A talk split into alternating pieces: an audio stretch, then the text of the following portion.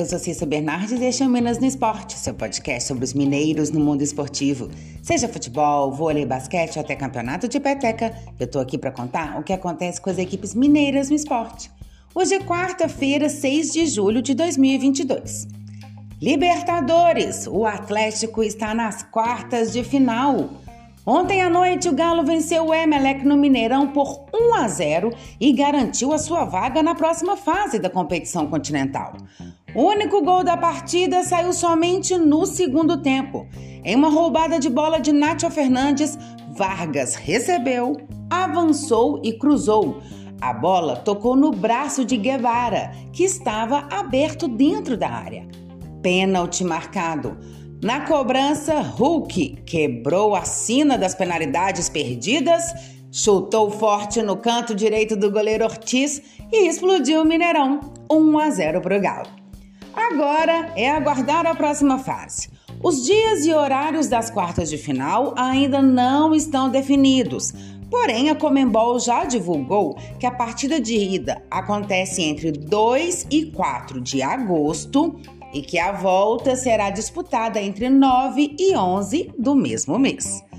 O adversário do Atlético ainda não está confirmado, mas é possível aí, na verdade, quase certo, que seja o reencontro com o Palmeiras. No primeiro jogo contra o Cerro Portenho no Paraguai, o time paulista venceu por 3 a 0 e aí já encaminhou a sua classificação.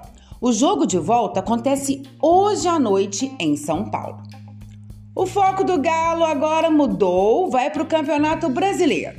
Em terceiro lugar na tabela, o time enfrenta o São Paulo, sétimo colocado, no próximo domingo, às 18 horas, no Mineirão. O Atlético de Turco Mohamed jogou com Everson, Mariano, Nathan Silva, Alonso e Arana. Otávio, Caleb, depois Sacha e Nacho Fernandes, depois Hever. Vargas, depois Neto, Rubens, depois Aracho e Hulk. O Emelec do técnico Ismael Riscaldo jogou com Ortiz, Carabali, Merria, Guevara e Jackson Rodrigues, depois Garcia, perdão, Gracia.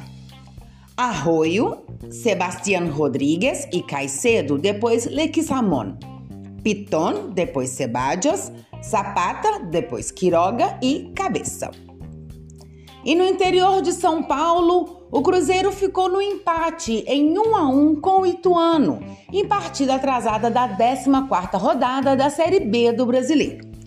O Cruzeiro abriu o marcador aos 9 minutos do segundo tempo. Luvanor fez jogada pelo lado direito e cruzou para a área. A bola bateu na coxa do goleiro do Ituano e entrou. Seis minutos depois, Daniel Júnior recebeu em velocidade já no campo de ataque e conduziu até a intermediária. Último homem da defesa, Lucas Dias, o parou com falta e foi expulso. Mas com um homem a menos e atrás no placar, o Ituano então partiu para o ataque sem ter o que perder. E deu resultado. Aos 33, em falha coletiva da defesa celeste, Bernardo Chapo aproveitou a finalização de Gabriel Barros e desviou, empatando a partida, 1 a 1.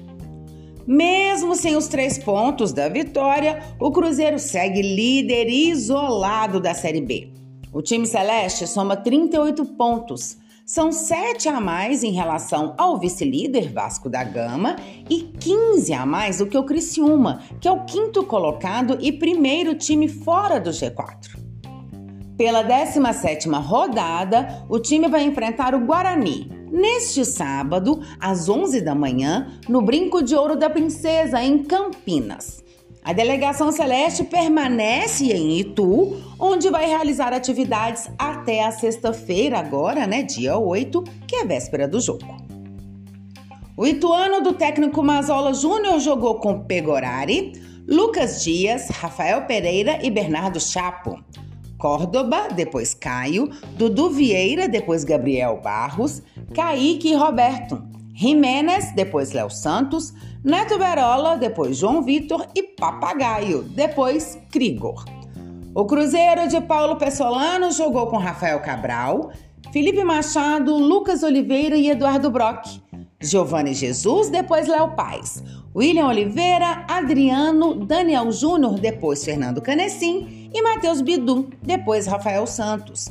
Luvanor, depois Rodolfo e Edu, depois Vitor Leque.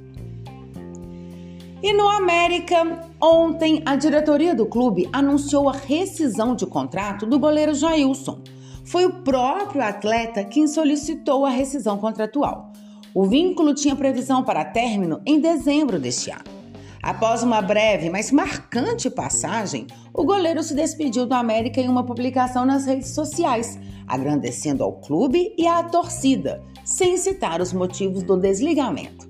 Segundo uma postagem feita por sua esposa, também nas redes sociais, tudo indica que o motivo tenham sido aí fatores extracampo.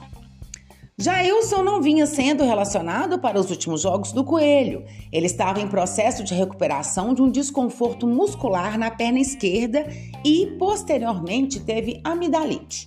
Sua última partida com a camisa alviverde foi no dia 15 de junho. Se você quer saber sobre o seu time ou qualquer informação esportiva de Minas, manda mensagens, perguntas, dá um oi. Meu Twitter é arroba Bernardes e meu e-mail é cissabernardes.gmail.com. Até mais, boas competições para todos!